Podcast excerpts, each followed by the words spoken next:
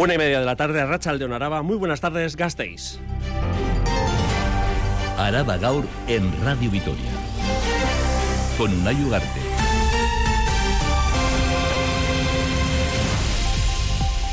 A partir del 5 de enero, la Castola de Durana y el Instituto de Murguía, sus escolares no recibirán el servicio de comedor de Ser Unión. Esta empresa fue motivo de críticas en el inicio del curso escolar por el mal estado de la comida, lombrices, larvas incluidas. Ahora el Departamento de Educación del Gobierno Vasco y la firma de servicios de catering se con sede en La Rioja han acordado rescindir los contratos. Desde el AMPA del Centro Icasvidea de Durana, contentos porque se da solución a un problema que arrastran desde el pasado mes de septiembre. Saila Herrero, portavoz. Parece ser que no tenemos ese corte. Bien, vamos con otros asuntos. Y el pospuesto el debate de las enmiendas al presupuesto de Gasteiz de 2024, un aplazamiento que se ha salido adelante con los votos de PSE PNV y Euskal Herria Bildu en la Comisión de Hacienda. Los concejales de la formación soberanista han abandonado la sala tras la votación y no han hecho declaraciones. Tampoco el concejal de Hacienda, el socialista John Armentia, pero sí se ha manifestado el concejal Yelzale, Iñaki Gurtubay, que ha confirmado que el acuerdo es inminente. Hay voluntad de ambas partes, tanto el equipo gobierno como Bildu, de llegar a un acuerdo, a ver si al final se concreta. Espero que sí. No ha habido declaraciones por parte del Grupo Municipal de Euskal Herria Bildu, encabezado por Rocío Vitero, pero sí lo ha hecho esta mañana en EITB Media el candidato al Endacari por la coalición soberanista, Pello Chandiano, que ha manifestado que ve la posibilidad de alcanzar un acuerdo en Gasteiz con socialistas y yeltzales. Por supuesto, no se trata de hacer acuerdos por hacer pero nuestra disposición es absoluta. En Gasteiz también de llegar a un acuerdo presupuestario con el PNV y con el PS. Mientras la alcaldesa está en Bruselas y en, eh, a lo largo de este informativo daremos cuenta de eh, la opinión de eh, Meider Echevarría. Todo apunta, eso sí, a que el viernes sabremos si salen adelante las cuentas de 2024.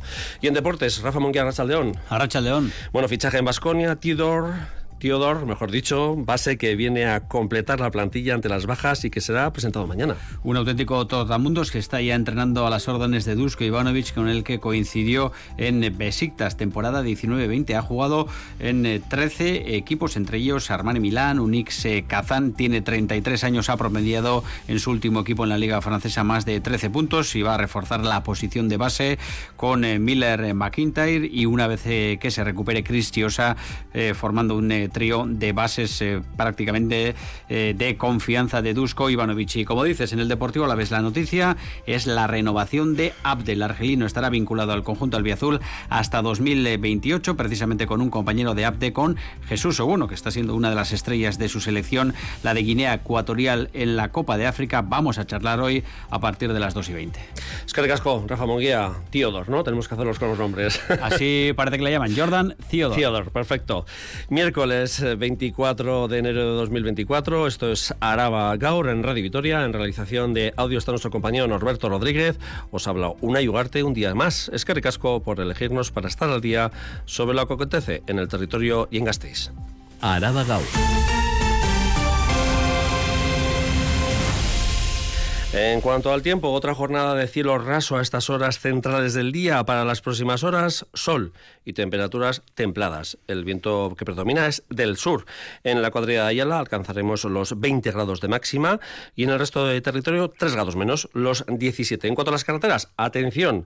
En la AP1, a la altura del municipio de Legutio, como consecuencia de un accidente de tráfico registrado a las 11 de la mañana, aún permanece cortado eh, un vial en sentido Gasteiz y se está desviando el tráfico por los puertos de Arlabán y el puerto de Leinz-Gachaga, en Salinas de Leniz. Según informa el Departamento de Seguridad, el corte va para largo por la dificultad que supone la retirada del camión cisterna que ha estado implicado en este accidente, un camión cisterna del que tienen que recuperar también eh, su eh, contenido. Bien, entramos ya en materia municipal, eh, del término municipal de Vitoria-Gasteiz como decíamos en portada, eh, novedades en cuanto al acercamiento de posturas ante esa posibilidad de acuerdo para los presupuestos de 2024. Eh, hoy se iba a celebrar el debate de las enmiendas a ese presupuesto. era por lo tanto el día en el que se iba a desvelar si el gabinete de Maider Echevarría lograba ese acuerdo con alguna formación para aprobar el presupuesto o si se veía obligado a prorrogarlo. Pero no ha ocurrido ni una cosa ni la otra. Eh, Silvia Núñez. Eso es, no ha habido debate y esa es precisamente la noticia hoy. El debate sobre los presupuestos ha quedado aplazado al viernes. Para ello, para este aplazamiento era necesario el acuerdo de una mayoría y se ha aprobado con los votos de las formaciones del Gobierno, PSE y PNV, y de EH Bildu también. EH Bildu, que ha abandonado la sala inmediatamente después de la votación y no ha querido hacer declaraciones a los medios. Tampoco ha querido hablar el concejal de Hacienda, el socialista John Armentia. Sí lo ha hecho su socio de gobierno, el PNV, en boca del concejal Iñaki Gurtubay, que ha confirmado lo obvio. El acuerdo con EH Bildu es inminente. Faltan aún los últimos detalles y necesitan dos días más para ultimarlo. Lo que se ha votado es ampliar el plazo hasta el viernes para seguir negociando y si es factible un acuerdo, pues se materializará el viernes. Hay voluntad de ambas partes, tanto el equipo gobierno como Bildu, de llegar a un acuerdo, a ver si al final se, se concreta. Espero que sí. Así que parece que se repite el guion de esta última semana. Tanto PSE como EH Bildu han perdido el miedo a la fotografía conjunta. Lo hicieron en el Ayuntamiento de Pamplona con el acuerdo para desalojar a la alcaldesa popular y aupar al candidato de EH Bildu, Joseba Sirón. También en los ayuntamientos de Iruña de Oca y Ollón, donde han podido sacar adelante sus presupuestos con acuerdos entre ambas formaciones y también en el Parlamento Vasco, donde el Ejecutivo de Urcuyu ha podido aprobar dos leyes con el apoyo de los soberanistas. Así que también cambia el guion en la política local gasteiztarra, donde hasta ahora la alcaldesa solo había logrado aprobar proyectos con el apoyo del Partido Popular. Un Partido Popular, por cierto, que se ha mostrado claramente enfadado esta mañana. Así se expresaba su portavoz, Ainhoa Domaica, en la votación del aplazamiento. Esto es una muestra más de la chapuza de Comisión de Hacienda y de trámite presupuestario que está realizando el Gobierno de la señora Echevarría y ahora con el apoyo de Bildu. Queremos denunciar también cómo se ha tenido esta comisión sin convocar hasta hoy, diez minutos antes. Y queremos también denunciar la utilización partidista que está haciendo Bildu la presidencia de la Comisión de Hacienda. Y creemos que esta es una forma más de ver la chapuza con la que gestiona la señora Echevarría. También el Carrequín Podemos ha votado en contra del aplazamiento y se ha mostrado alejado del gobierno municipal. Es que casco, Silvia, el grupo municipal de Euskal Herria Bildu no se ha pronunciado, pero sí lo ha hecho esta mañana ante los micrófonos de Radio Euskadi su candidato al Endacari, el candidato de la coalición soberanista, Pello Chandiano. Apuesta por acuerdos amplios y dice que ve posibilidad de que su coalición pacte los presupuestos del Ayuntamiento de Gasteiz con el equipo de gobierno municipal, Pello Chandiano. Nosotros tenemos absoluta disposición a llegar a un acuerdo porque creemos que este país necesita acuerdos amplios sobre programas transformadores que respondan a las necesidades de la ciudadanía. Por supuesto, no se trata de hacer acuerdos por hacer, pero nuestra disposición es absoluta. En Gasteiz también de llegar a un acuerdo presupuestario con el PNV y con el PS. Esta la tercera pata y decíamos eh, que en esa comisión tampoco se había manifestado el concejal de Hacienda, el socialista John Armentia, pero sí lo ha hecho desde Bruselas la alcaldesa Maider Echevarría. Hemos decidido darnos un tiempo para seguir avanzando e intentar cerrar la negociación de los próximos presupuestos 2024. Ya dijimos que este gobierno iba a apurar hasta el último minuto para aprobar unas cuentas. Así que seguimos trabajando para alcanzar un acuerdo de manera inminente. Bueno, pues por delante dos días de jornadas intensas entre los tres partidos políticos implicados, los del gobierno, los socialistas y los yelzales, junto con Euskal Herria Bildu. El viernes se desatascará esta información y sabremos y lo daremos cuenta aquí en eh, este informativo de en Radio Vitoria. Y seguimos con más asuntos porque ahí a la tarde saltaba a la luz esa huelga indefinida propuesta por la plantilla de Tuvisa a partir del 10 de febrero si no se llega a un acuerdo algo que según el comité es la intención. La plantilla busca hacer una llamada de atención al Consejo de Administración con esta convocatoria y lograr así volver a reunirse y acercar posturas. Con este nuevo calendario de huelga, los paros previstos para enero se suspenden, pero se adelanta a marzo, de marzo a febrero la huelga indefinida y además hoy han tenido concentración por las calles y eh, manifestación por las calles de Vitoria-Gasteiz. Nerea García Gasca.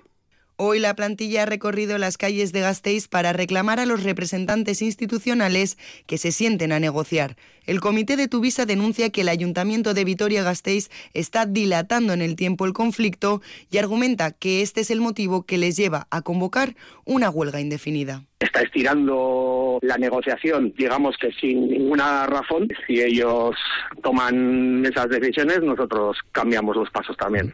Es el portavoz del comité, Asier López de Sabando, hoy en Radio Vitoria, quien explica que la nueva propuesta realizada por el Consejo de Administración da pasos hacia atrás. Habíamos llegado a unos acuerdos en materia de implementar más autobuses en líneas y esos autobuses que se iban a implementar en líneas en la propuesta no están recogidos. Hemos pasado de tres a dos autobuses insiste en que su intención es no llegar a la huelga indefinida y lograr un acuerdo, pero para ello deben respetarse dos peticiones. Las dos grandes demandas que tenemos los conductores son las mismas que al principio, la salud y las condiciones laborales. Se traduce en más autobuses en línea y en que se contabilice nuestro tiempo de jornada real.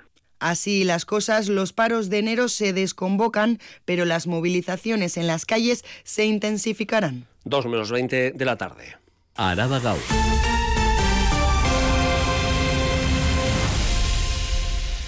Y vamos con un asunto que anunciábamos en portada y que arrastrábamos en el sector de la educación desde el inicio del curso escolar. El Departamento de Educación y la empresa Ser Unión han acordado rescindir los contratos por los que la empresa venía prestando el servicio de comedor en diferentes puntos de Euskadi, entre ellos en la Castola de Durana y en el Instituto de Morguía. Finalmente, tras los incidentes registrados en varios comedores y en especial en el de Durana, en los meses de octubre y noviembre, Ser Unión dejará de dar servicio a partir de febrero. Adrián Nicolau. A partir del próximo 5 de febrero, Ser Unión dejará de dar servicio en los comedores escolares del territorio.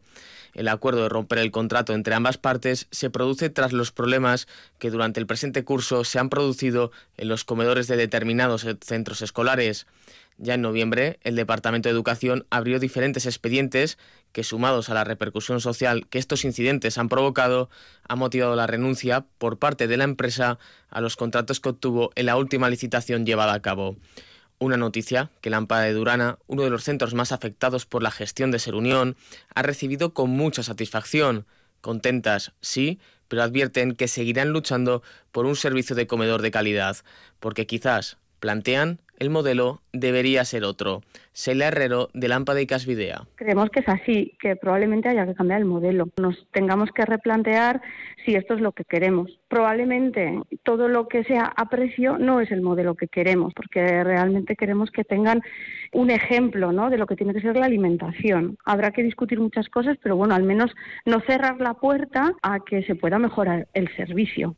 A partir del próximo 5 de febrero, empresas del sector asumirán la prestación del servicio en los cuatro lotes que hasta ahora gestionaba Ser Unión en Euskadi y más asuntos laborales, la plantilla de la empresa subcontratada por URA, Medioterreneko y Bayak Bimilla Ogetabat, contratada por el mantenimiento, para el mantenimiento de los ríos en el territorio, también se ha concentrado en el centro de Gasteiz para exigir que tanto la empresa como URA se reúnan con los trabajadores para negociar la última propuesta que realizaron los trabajadores hace 15 días. Y 15 días llevan de huelga, que se van a extender indefinidamente, ya que han decidido, porque aseguran, se ven obligados, se han visto obligados a convocar una huelga indefinida. Y escuchamos al delegado de Y trabajador Javier González Martín Ortiz.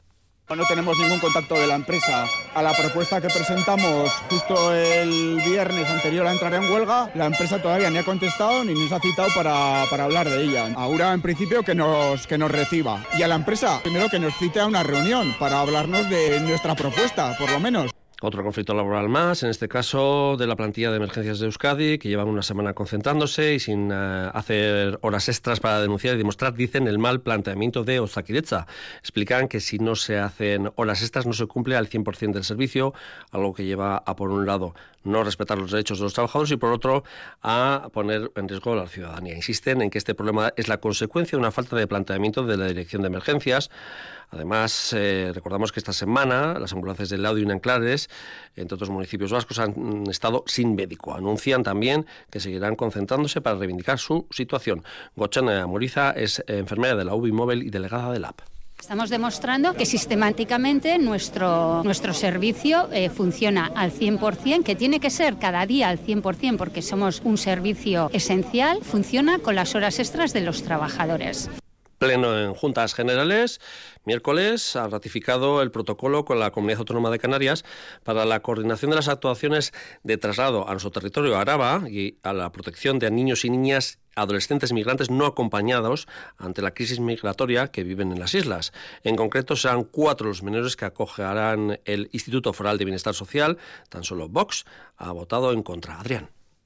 El diputado general de Políticas Sociales ha explicado que Canarias vive en la actualidad una crisis migratoria sin precedentes y que ante esta situación es necesaria la colaboración y solidaridad interterritorial.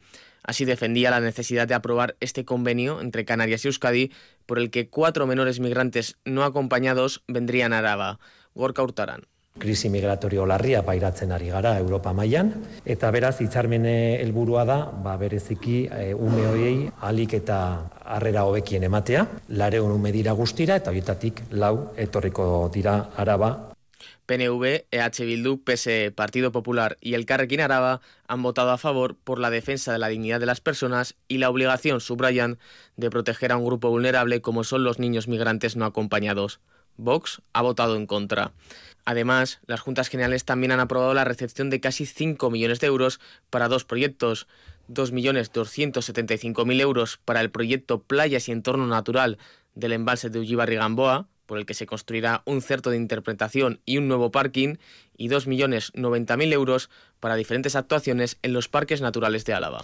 Y la Diputación Foral ha dado a conocer los datos de la recaudación fiscal de 2023, que asciende casi a los 3.000 millones de euros, 2.841,1 millones de euros. Se han recaudado 112 millones de euros más que en el ejercicio fiscal anterior y es un 4,1% superior al obtenido el año anterior en el mismo periodo. Seguimos con más asuntos. En este eh, nos movemos otra vez en el ámbito educativo porque el instituto, en este caso nos vamos a centros escolares de Gasteiz, el instituto del Zabalgana y los centros de primaria de este barrio han alzado la voz ante la cantidad de alumnado que año a año supera las previsiones iniciales del centro de secundaria. El centro estaba previsto para acoger siete líneas, es decir, cerca de 175 estudiantes por por curso, pero se está matriculando cada vez más. El próximo curso escolar se espera la apertura de 10 líneas, es decir, cerca de 250 alumnos y alumnas en primero de secundaria. Si esto se confirma, advierten, no habrá aulas suficientes para atender en condiciones a todos los estudiantes. Silvia. Es la queja que han dirigido al gobierno vasco las AMPAs de los nueve centros escolares de Zabalgana, el propio instituto y los colegios que envían allí a su alumnado al terminar la primaria. Para sacar a luz esta problemática han organizado una calejira la próxima semana que estará presidida por la imagen de sardinas en lata en referencia al hacinamiento que están empezando a sufrir en el instituto. Rocío Márquez, de la AMPA del instituto, nos explica la problemática. Había ya siete líneas, ahora ya hay ocho. Si el año que viene se meten nueve o diez líneas, no solamente quitas espacio de otras aulas, es más niños y niñas en pasillos, en patios, en baños, en bibliotecas. O sea, todo, es que todo, todo va rebajando calidad y todo va rebajando el beneficio de los niños y las niñas que están estudiando allí. Acusan a educación de falta de planificación. Es algo que ya ocurrió hace años, cuando no había centros de primaria suficientes. Nos está pasando lo mismo que pasó cuando no había colegios. No sabemos muy bien por qué. El gobierno vasco debe pensar que los niños se educar en casa. Cuando llegamos aquí al principio al barrio, eh, no había casi cole, tuvimos que pelearnos para que hubiese un cole, tuvimos que pelearnos para que hubiese otro cole, pues nos está pasando lo mismo con el instituto.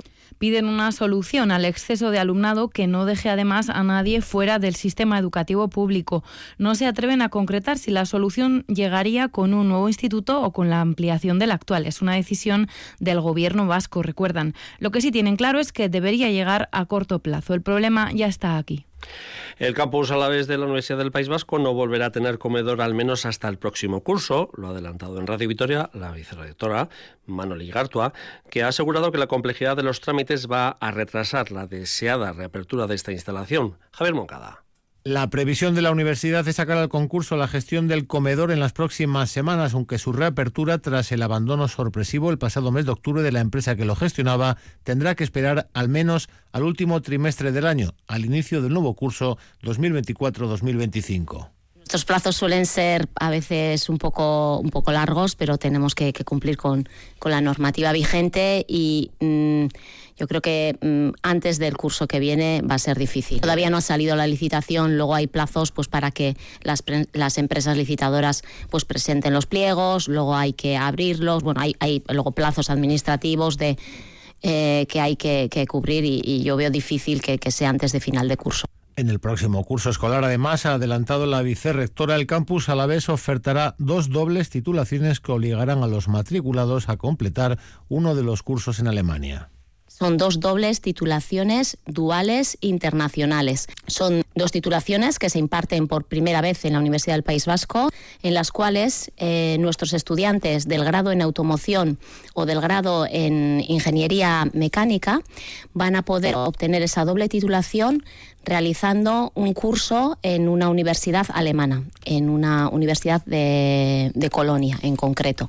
El campus a la vez tiene 7.500 alumnos y alumnas matriculadas este curso, unos 1.700 de nuevo ingreso. La ONG STN Goaicea ha abierto el plazo para inscribirse en los campos de solidaridad y cooperación internacional junto a entidades locales de Guatemala, Colombia, El Salvador y Ecuador, que se realizan anualmente. Se trata de un viaje de un mes o dos durante julio y agosto, dependiendo de la disponibilidad de cada cual, y su preparación se inicia en febrero. El plazo límite para inscribirse es el 5 de febrero y el 10 habrá una jornada de iniciación en la que se resolverán dudas. Participar en esta jornada no compromete a participar en el resto del proceso de campos de solidaridad. Los requisitos son tener 21 años cumplidos en el momento del viaje y cumplir con la preparación ya citada. Así lo anunciaba Javier Narváez, miembro de la asociación, en, nuestro programa Radio Vitoria Que vean otras realidades, visitan pues o comparten espacio con personas, con comunidades donde abordan proyectos que tienen que ver con la agroecología, con, con las comunidades campesinas. Y en el Conservatorio de Música Jesús Gridi ha tenido lugar una jornada sobre la consecuencia del uso de la pornografía en adolescentes y jóvenes. Está destinados a profesorado de los centros cívicos del territorio que se han acercado por la preocupación que tienen el claustro y los profesores para poder abordar correctamente ese tema en las aulas. Edurna Trascastro. El consumo de pornografía es uno de los temas que preocupa al profesorado en Álava. Su visionado a una edad cada vez más temprana está teniendo consecuencias en las relaciones entre el alumnado. Así lo constatan profesores y profesoras que se han acercado a las jornadas. Eso es algo que sí que nos preocupa. En las expectativas que tienen ellos y ellas derivado de, ese tipo de contenidos, de una cierta agresividad en las relaciones, sobre todo en las relaciones afectivas. Oso beharrezkoak, eh, jakinda erregulatuta ez dagoela, ez? Horra heltzea, ba, bai, bueno, eskuntza da bidea. A ver cómo se enfoca esto en la etapa de los pequeños. Y sí, se ven cosas, ya se ven cosas que pueden ser naturales o pueden ser eh, cosas que hay que trabajar con ellos. Jornada para ofrecer estrategias y que puedan orientar a chicos y chicas en materia afectivo-sexual. La psicóloga y sexóloga Maider García de Vicuña es una de las ponentes. Reivindica que los y las niñas se merecen una educación sexual de calidad. Educamos con lo que hacemos, educamos con lo que decimos y educamos con lo que callamos. Si solo miramos al porno, estamos perdiendo la perspectiva de cuál es la realidad y hay que ver qué base estamos ofreciendo para que realmente los chavales y las chavalas tengan una sexualidad positiva, unas relaciones positivas, desde el respeto, desde la igualdad, desde el consenso. Concluye que no hay recetas mágicas para evitar el consumo de pornografía y que familia, escuela, medios de comunicación y otros agentes son imprescindibles para lograr una educación sexual sana. Vamos con otros asuntos que ha recogido nuestra compañera Yaide Ibarrondo.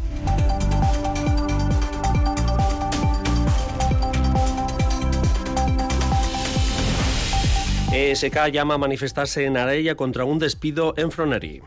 ESK ha convocado una manifestación mañana a las 11 de la mañana en Araya para denunciar el despido de un trabajador en Froneri. Según el sindicato, el cese se dio cuando el trabajador, afiliado de ESK, intentó organizar una candidatura en la empresa.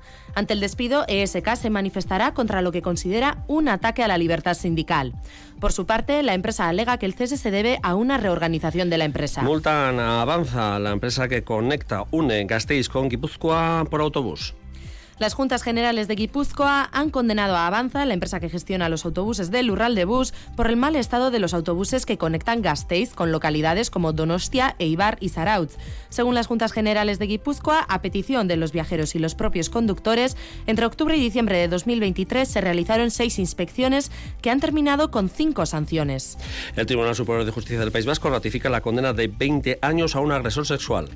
El Tribunal Superior ha rechazado el recurso que interpuso el procesado ante la audiencia de Álava y confirma así la condena de 20 años y 5 meses de cárcel por vejar, maltratar psicológicamente, golpear y agredir sexualmente a su pareja. Tras cumplir su pena de prisión, el agresor permanecerá otros 5 años en libertad vigilada y tendrá que abonar 30.000 euros a la víctima por daños morales y lesiones. Está en Zabalgana el círculo de mujeres con el objetivo de conocerse y hacerse compañía mutua. Las mujeres del barrio Zabalgana están llamadas a participar en el Círculo de Mujeres. El objetivo de esta prueba piloto es conocerse, hacerse acompañamiento mutuo y comprobar que no están solas. Miren Fernández, concejala del Gobierno Abierto y Centros Cívicos. Queremos que sea un espacio de encuentro respetuoso, sin juicios ni prejuicios, donde las mujeres que lo deseen puedan encontrarse y darse cuenta de que no están solas, sino muy bien acompañadas. No importa de dónde vengan, la edad que tengan, ni las experiencias que hayan tenido en sus vidas, porque seguro que comparten muchas vivencias que les unen. Araba Gau. Cultura. Chadidoquiris, Arrachaldeón. Arrachaldeón. Mañana a las 7 de la tarde en el Salón de Actos del Círculo Vitoriano, José Vidal Sucunza, Vicente presenta sus memorias, historias intermitentes de un hombre de ley. Quien fue concejal de Vitoria-Gasteiz desde 1971 a 1982 vicepresidente, secretario y portavoz del Grupo Socialista en las Juntas Generales en la década de los 80 y decano del Colegio de Abogados de Álava, narra en primera persona a pinceladas los sucesos históricos vividos de cerca durante seis decenios y reflexiona sobre el pasado y el presente sin intención de adoctrinar, confiesa. Son unas memorias por las que discurren personalidades que poblaban las páginas de los diarios de entonces, pero también gente sencilla, hombres y mujeres de a pie que han marcado su vida. Iraide Ibarrondo. Historias intermitentes de un hombre de ley. Así es como ha titulado José Vidal Sucunza el libro que relata sus memorias. En la obra, Sucunza utiliza saltos en el tiempo para relatar distintas anécdotas de la segunda mitad del siglo XX y lo complicada que fue la transición eh, el paso de la dictadura, paso de la democracia, lo difícil que fueron aquellos momentos, la incomprensión que pudimos tener a los que apostábamos por la democracia, porque vamos, eh, amenazas y amenazas de muerte, eso estaba al orden del día. Pero bueno, esto, esto fue producto de una época que yo creo que está superada y ojalá no volvamos nunca más. Asimismo, Sucunza ha subrayado que en el libro aparecen anécdotas de gente de todo tipo. Es una serie de anécdotas que pueden ser, pues son de gente importantes, pero otros son los que sus nombres no van a aparecer en hemeroteca. Así, las memorias destacan, entre otros sucesos de su vida, el asesinato de la abogada Begoña Rubio o el roce que tuvo con Fraga a raíz de la masacre del 3 de marzo. El roce que tuve con don Manuel Fraga Iribarne en el gobierno civil después de los hechos del 3 de marzo, le pedí una investigación. Y él me dijo, para eso estoy aquí. Yo le dije, sí, sí, señor ministro, está usted aquí, pero es que la gente no se fía del gobierno. Sucunza presentará el libro ante el público mañana jueves a las 7 de la tarde en el Círculo Vitoriano. También asistirá Tomás Arrieta, expresidente del Consejo de Relaciones Laborales de Euskadi. Vuelvo a pasar por delante son Arde Bogotá, que estarán en la Azquena este año. El festival estrena su propio podcast con el rock como protagonista y se repasarán algunos de los mejores momentos que han marcado la trayectoria de la Azquena de la mano de un buen número de invitados. El primer episodio estará disponible este viernes en la web de askenarockfestival.com, Spotify, YouTube e iVoox. La primera temporada contará con cinco episodios que verán la luz cada dos semanas con invitados como el periodista Iñaki López o Ar de Bogotá. Y a las 6 de la tarde, en el pabellón universitario del campus de Araba, concierto. Sí, con motivo de la celebración hoy del Día Mundial de la Educación, la Big Band Chiqui, a la que oímos, la Big Band y el combo jazz del Conservatorio Jesús Guridi se unen sobre el escenario del pabellón universitario para ofrecernos un concierto que hará las delicias de los amantes de la música, especialmente del jazz. El acceso es gratuito hasta completar el aforo. Y a las 6 también pueden acercarse al Artium. A esa hora arranca el programa de visitas guiadas gratuitas Lorategui TIC. Estas visitas, que parten del jardín del museo, nos acercan la oferta expositiva de Artium, su colección y las muestras monográficas que albergan las salas. Es una oportunidad única para ver todo el museo y además gratis. Y se les apasiona el tema de la inteligencia artificial. A las 7 en la Casa de Cultura Ignacio Aldecoa, el ciclo Desafíos del Futuro, organizado por la Sociedad Landazuri, acoge la conferencia La inteligencia artificial en el futuro de la medicina, de la mano del neurólogo Antón Digón Arismendi. Y un buen plan para esta tarde, por ejemplo, con este cielo raso que tenemos hasta que anochezca, que se nota que ya cada día tenemos más luz, aprovechar a dar un buen paseo por nuestro territorio. Quedan eh, segundos para las 2 de la tarde, sigue la información aquí en Radio Vitoria, 14 grados de temperatura en la zona sur de Vitoria-Gasteiz. Es que por estar ahí. Agur.